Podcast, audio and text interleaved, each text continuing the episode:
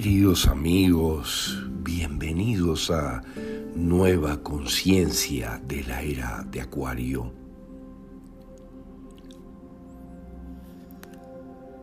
Ahora que se avecinan poderosísimos eventos que despertarán a los más dormidos, necesitamos saber recordar toda la información elegante y avanzada que te proveeremos en este podcast para manejarnos en estos tiempos con toda nuestra sabiduría.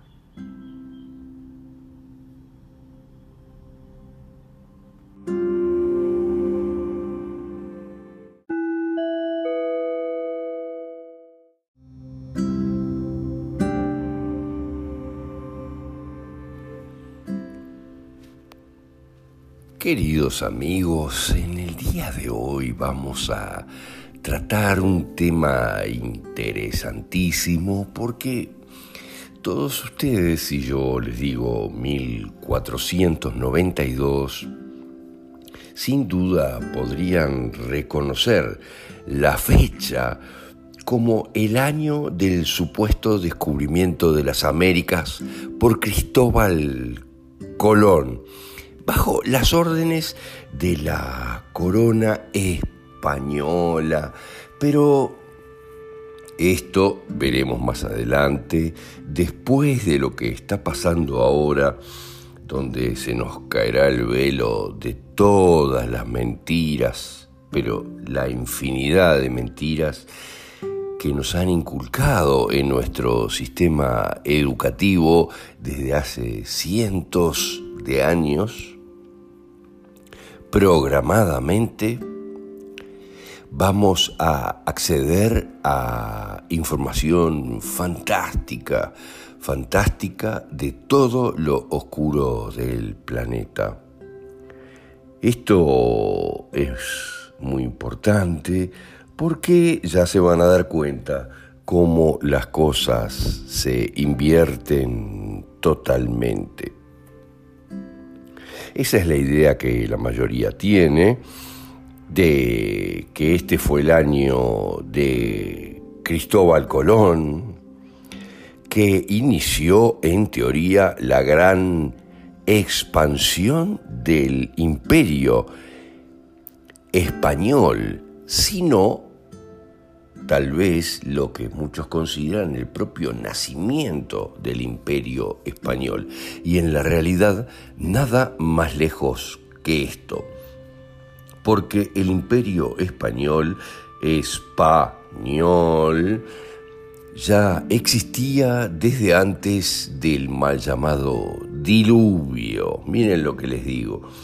Ya existía el imperio español pero fíjense, hay una sílaba que está en todos lados, español, antes del diluvio, donde la tierra se llamaba Pangea, porque el imperio español era el imperio de los pan, el imperio de los payos, de los oscuros del planeta. Miren lo que les digo. Por eso esos colores oscuros, rojo y amarillo, lo demás baja vibración, después del negro, en la escala vibratoria de los chakras personales. Pero Vamos a analizar esto porque es muy interesante. Alguien dirá, no, pero la Pangea fue hace millones de años. No, esa es otra enorme mentira de los, entre comillas, científicos acomodados con dinero que hacen la ingeniería inversa. Miren qué fantástico. Hacen el cálculo al revés, algo que obviamente no se puede hacer. Si buscamos simplemente en el lugar más simple, Pangea en Wikipedia, encontrarás que fue aquel supercontinente que existió en la era paleozoica. Miren lo que les digo, paleozoica, otra vez de los pa. Fíjense lo que les digo. Y comienzos de la era mesozoica, eh, que agrupaba todas las tierras emergidas del planeta. Miren lo que dicen. Se formó por movimiento de las placas tectónicas hace 335 millones de años. Fíjense lo que les estoy diciendo. Algo fantástico. Qué raro que 335 sume 11 otra vez. Miren, como les explicamos siempre cuando los oscuros quieren que nos creamos una mentira, le ponen el 11 encima, como las torres gemelas de el 9-11, que también suma 11. Pero hay que comprender estos ¿Y qué pasa si estos 335 millones de años fueron solo unos miles de años y el diluvio no fue un diluvio, sino que fue el producto de la guerra entre las dos grandes civilizaciones planetarias, una oscura y otra en la luz? Esto no es nada raro, porque este sistema de la dualidad de los oscuros y los iluminados, de los de baja conciencia y los de alta conciencia, nos lo representan en el cine permanentemente, como por ejemplo en Guerra de las Estrellas, en Star Wars, o en todos los dramas de ficción hechos en el planeta que por supuesto se llama planeta, que viene de pa-laneta, el planeta de los pa. Y eso fue lo que sucedió, la separación de la Pangea, la separación de los continentes, no llevó 335 millones de años, porque los científicos miden el movimiento de los planetas hoy por hoy y hacen un cálculo inverso, miren qué fantástico, hacia atrás cuánto llevó a esta velocidad separarse los continentes. Pero ¿qué pasa si los continentes se separaron por algo catastrófico que ocurrió y que fue instantáneo y que además Cualquiera de nosotros lo puede ver en Google Maps.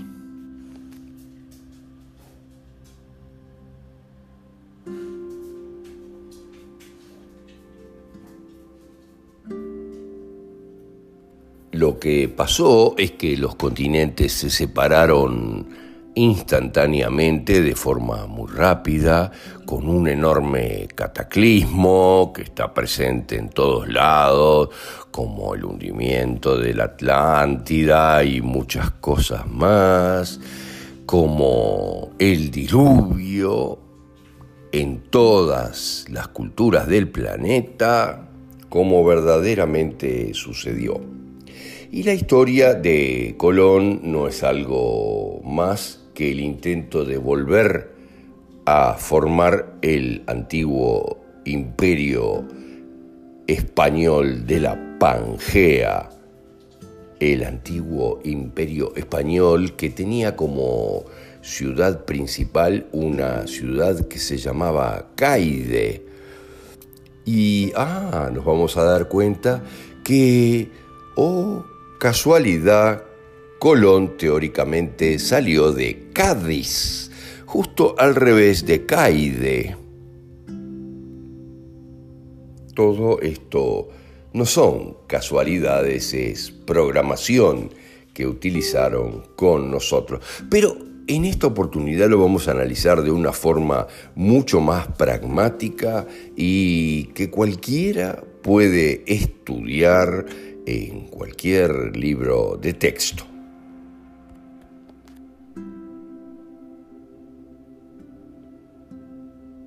Vamos a abordar el año 1492, porque miren, los pa o los pan siempre han hecho esto en toda la vida. Se sienten absolutamente dominadores de la situación y entonces crean mentiras fantásticas, pero mucho más allá de lo fantástico, sin tomar en cuenta todo lo que los rodean. Nos pasó aquí con 15 años de oscuridad en Uruguay, de gobierno de los mismos PAN, los mismos PA, miren lo que les digo, nos pasó aquí que no son otra cosa que los rojos, los oscuros del planeta, que se identifican con el rojo esencialmente, lo más poderosos podríamos decir, que ahora están perdiendo absolutamente su poder.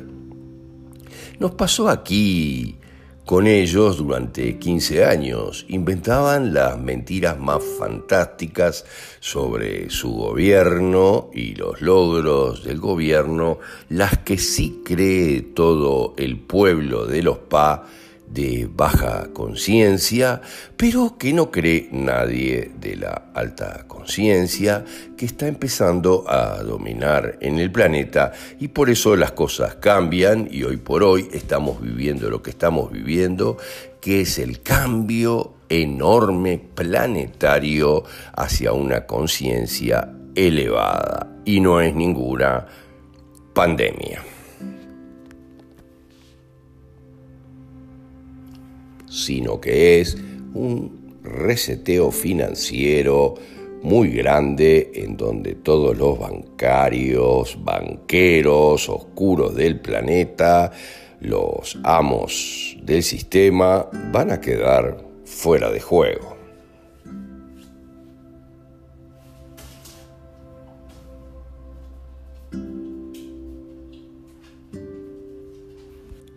Solo el hecho teórico del descubrimiento de América hace de 1492 uno de los años más importantes de la historia de España. Pero ya verás en futuros capítulos que 1492 suma 7 y esto es muy importante, y 7 es el número que identifica a la divinidad en muchos aspectos, pero obviamente a todo el tema del diluvio.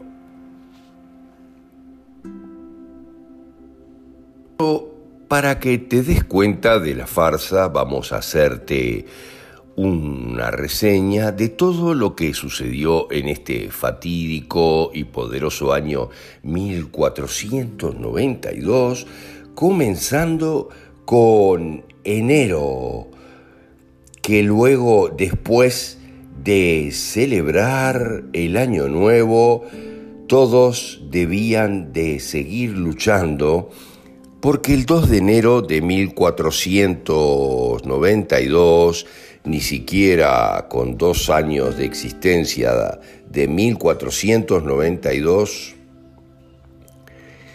pudo parar el conflicto que supuestamente duró 781 años, desde el 711 después de Cristo hasta 1492 después de Cristo, el Emirato Islámico de Granada, que se situaba alrededor del dominio de la ciudad de Granada, se rinde al poder de los españoles después de un asedio de ocho meses a la ciudad. Miren lo que les digo.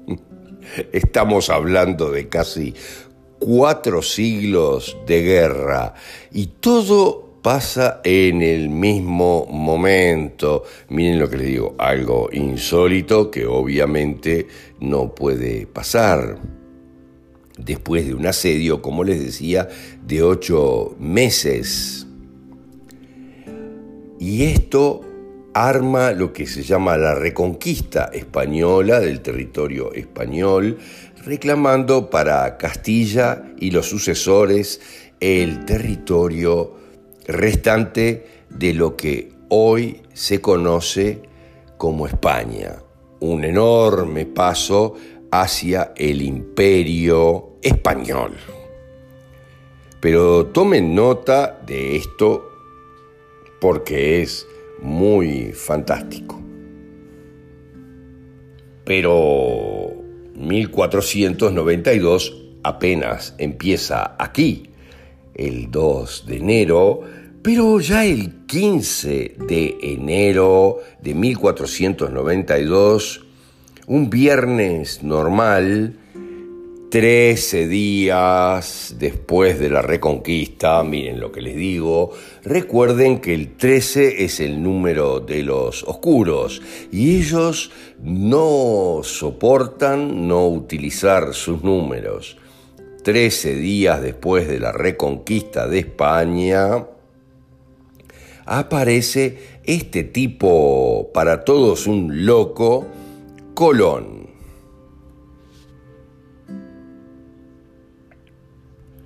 Aparece, miren lo que les digo, llamando al alcázar, que significa palacio en árabe, porque 13 días no es tiempo suficiente como para cambiar hasta el nombre del palacio y volver a llamarlo en español.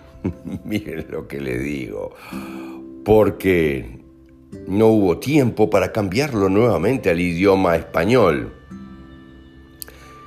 Y convence a los dos nuevos gobernantes felices recién victoriosos de Granada y toda la región para que financien su viaje por el Atlántico a las Indias Orientales. Pero miren lo que les digo, solamente el número de los oscuros 13 días después de un largo asedio que puso fin a una guerra aún mucho más larga de casi ocho siglos. Pero a pesar de lo tonto y lo loco, ridículo y absurdo de la solicitud, miren lo que les digo, y no les hablo de considerar los costos de la guerra reciente de ocho siglos casi, recién terminada, aceptaron la propuesta de este loco. Es un poquito tirado de los pelos si me lo preguntan. Pero gracias a la gran mentira todo queda apretado en la cronología. Y el 16 de enero, al día siguiente, Miren, Aelius Antolius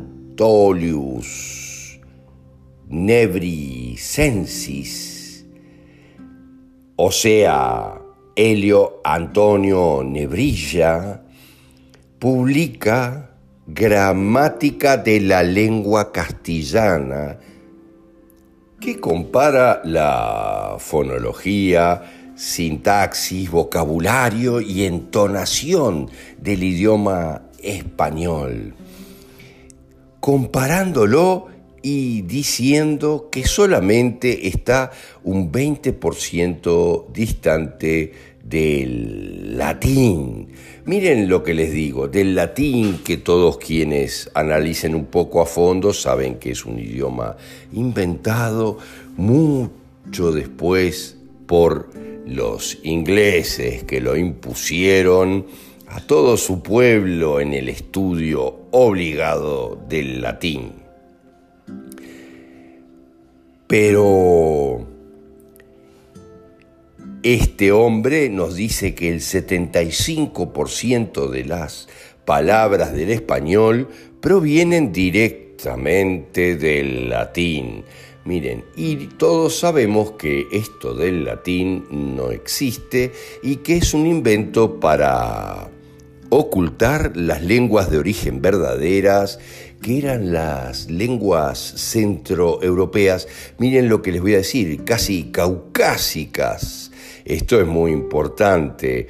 Eh, de la Dacia, de la antigua Hungría, la antigua Rumania y mucho más. Y es por eso también la razón que después se creó una Roma poderoso para confundir Romania con Roma y poder hacer todos los trucos. Y ese idioma, hablado por todos los elevados en conciencia en el centro de Europa, era muy parecido como es al día de hoy el rumano que uno puede escuchar y le parece que están hablando en italiano. Es prácticamente como el italiano y del después creado latín.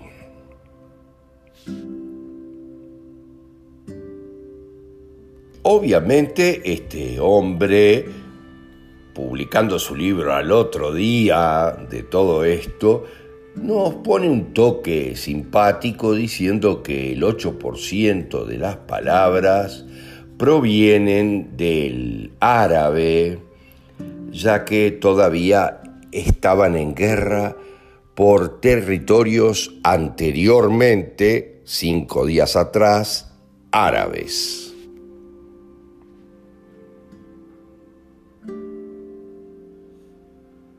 O sea que reconquistan el territorio prácticamente dos semanas antes de que se compilara la gramática general del idioma por este personaje. Pero ¿quién era Helio Antonio? Era alguien nacido en una familia muy rica de hidalgos, los nombres menores, hijo de algo, hidalgo, que obviamente nace en 1444. Miren lo que les digo. Recuerden que los números 11, 22, 33 y también 111, 222, 333, 444 son números maestros que los oscuros tienen claro y los utilizan en absolutamente todo. Por lo pronto ya tienen la respuesta de por qué repiten estos números maestros para que a nosotros nos suene subconscientemente aceptable el engaño. Ahora, este personaje había sido recibido en la Universidad de Salamanca después de haber sido becado en el Royal Colegio de España en Bolonia, Italia. Miren lo que les digo, esto es todo muy tirado de los pelos, que aparentemente es una institución muy antigua en Bolonia que lleva el nombre español pero fuera de territorio español, donde este hombre aprendió mucho de los humanistas latinos renacentistas italianos, o sea, de Lorenzo Valla. Resumiendo, después de 10 años, a los 24 años, Antonio regresó a España y reformuló su nombre en latín como era costumbre en teoría entre los humanistas de aquel entonces, del Renacimiento italiano, y regresó a su antigua Universidad de Salamanca y se convirtió en profesor, con lo que después de tres años fue primer catedrático de gramática y publicó su primer trabajo Introducciones Latinas entre comillas, un libro de texto sobre gramática y literatura latina, un idioma que había estado muerto más de mil años, miren lo que les digo, la teoría, y Antonius crea un libro que torna y menciona este dialecto mm, ridículo en principio del latín, que era el castellano, dedica el libro a la reina y dice que este sería el idioma y la herramienta del imperio del imperio que conquistaría muchísimas tierras con otros idiomas, imponiéndoles el castellano. Miren lo que les digo. Ya prácticamente escribe respecto a los 500 millones de personas que hablarían español muchísimo después muy bien programado, muy bien vaticinado, demasiado, diría yo.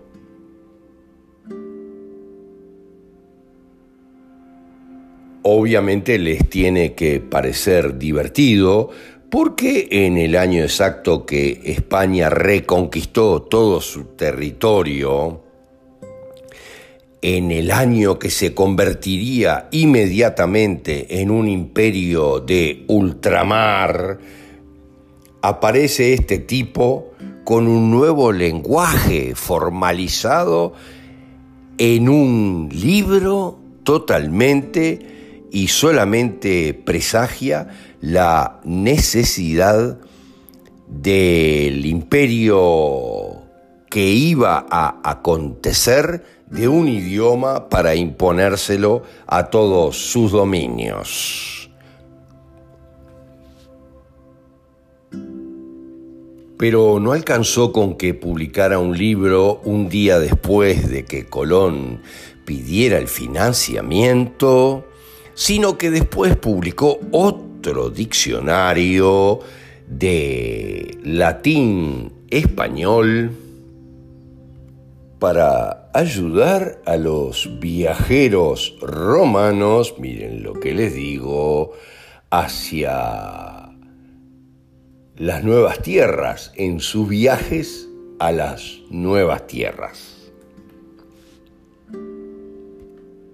Para que los italianos pudieran relacionarse con el nuevo dialecto castellano ya formalizado por un libro de su propia autoría. Unos minutos atrás, unos días atrás.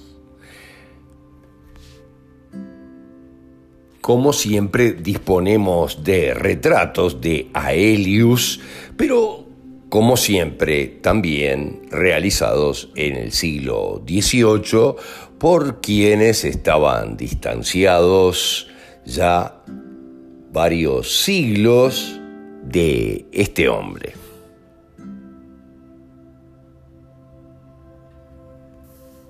O sea que en 1492 España reconquista todo su territorio. En 16 días de este año, luego de 781 años, de intentarlo. Formaliza su idioma, crea el primer diccionario español y planta las semillas de todo aquello que se convertiría en el imperio español global.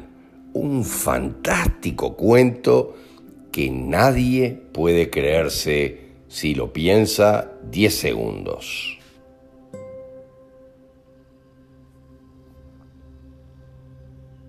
Pero ahora les voy a agregar la frutilla de la torta para cerrar este capítulo de hoy. Porque recuerdan que les dije que el 7 está vinculado con el falso diluvio, todo fue falso en nuestra historia, igual que lo es la pan que estamos viviendo ahora. Ah, miren, tiene el mismo nombre de los payos, pan del pueblo de los pan, pero demia es algo del pueblo de los pa, de los pan, algo complicado que enferma y que está en nuestra emia, en nuestra sangre. Emia es un elemento sufijo de origen griego que se utiliza para formar nombres femeninos con el significado de la sangre, anemia, glucemia, alcoholemia, etc. Pandemia, de los pan fíjense, del pueblo de los Pa en nuestra sangre. Pero terminemos con Colón, con algo que no es nada menor, porque yo les dije que el número 7 estaba vinculado siempre con el falso diluvio y todo lo demás, inclusive está ubicado en nuestra subconsciente, vinculado con todo esto, y ya verán más adelante muchos números 7 que están vinculados con todo esto como están en nuestro libro La batalla final, que explica el uso del 7 que se ha hecho de todo esto. Pero lo interesante de tener en cuenta es que, oh casualidad, el año 1492 después de Cristo es igual al año 7000 del calendario bizantino. Vayan llevando, queridos amigos. Esto no es una coincidencia ni una casualidad como la gente de baja conciencia considera que son las cosas. Esto nos tiene que hacer realmente reconsiderar totalmente el cuento de Colón de 1492. Pero en el siguiente capítulo les vamos a contar mucho más de Colón, inclusive su propio nombre, para que entiendan la gran farsa que vivimos y que todo se irá aclarando en los tiempos posteriores al gran evento que se avecina.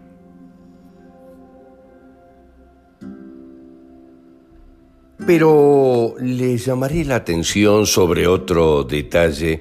No hay nadie en Italia o en España que se haga llamar latino. Sin embargo, sí lo hay del otro lado del Atlántico, miren lo que les digo, donde muchas poblaciones sí se autodenominan latinas. Y en cambio, en Italia, sí hay una región donde les gusta hablar de latinos, y esa región casualmente es el Lacio, que es un Lacio latino, que es una región en el centro de Italia que limita con el mar Tirreno, cuya principal ciudad es Roma.